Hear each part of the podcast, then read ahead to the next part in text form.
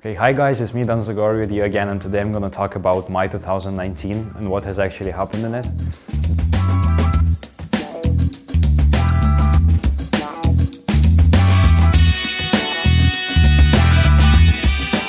The year for me was very, very long and it was very exciting because I've done loads of things and to be honest, all my theatre life has actually started in the beginning of 2019. So I'm just gonna do the breakdown of my months. So in January, it was my application to the new school and I applied there and I got the job in there. So I started to work as a technical director in my school theatre down in Shropshire in England and I was kind of getting used to it, knowing to what to do and stuff, knowing some kids and um, like figuring out the new job. Then the February was quiet for me, we had a break, so I went on holidays and I was just reading some technical stuff to understand what I'm gonna do. Then March was the rehearsal processes for our senior school play, which was Murdered to Death. Um, it was an amazing play and we actually staged it in UK as well as in US. We took the exchange group, so we went to US and um, in there, in the school, we were performing it as well. So in March, American School with the exchange program came to us and um, I was helping them to make their production as good as possible. So that was my March. Then in April, we took our school trip there so we performed three nights in three different schools over there in Massachusetts and in Rhode Island.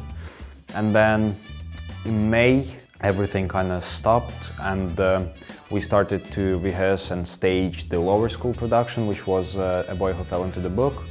Um, it was a bit busy because I was doing mostly everything for it and I was helping directing it as well as being technical director and stuff, so it was busy month for me as well. In June, the whole thing actually happened and it was a massive success. We've done loads of like promotions and people from London and from areas around us came to see it and everybody enjoyed it. Then in July, in the beginning, we are the school where I'm working now has broken up and um, we kind of went on holidays.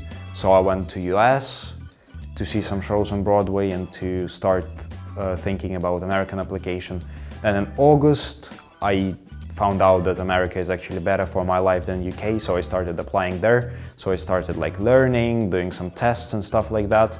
So that was my August. Um, in September, we again um, came together in school and I've started doing some stuff there. We had the Houseplay Festival where I've done set design and set building, which was very, very busy for me because I just had like three days. So I was working like every day and uh, like 20 hours a day to do it.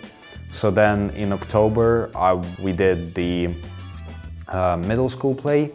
It was Demon Headmaster and it wasn't very good in my opinion, but people liked it. So yeah, that's kind of what it was and I was also working on it, so it was a bit busy. Then in November I went to US um, to do my interviews to the American colleges. And then I came back, I worked for a little bit, we didn't have anything busy.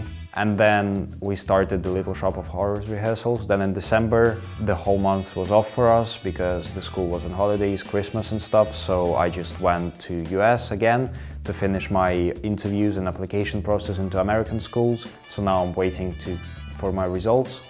And then um, I went also to Singapore and to South Korea. It was just kind of travel um, thing and I didn't do anything particular theater related, but it was just rest and I enjoyed the different part and different culture of the world. So yeah, that was about all about my 2019. Thank you so much for watching me.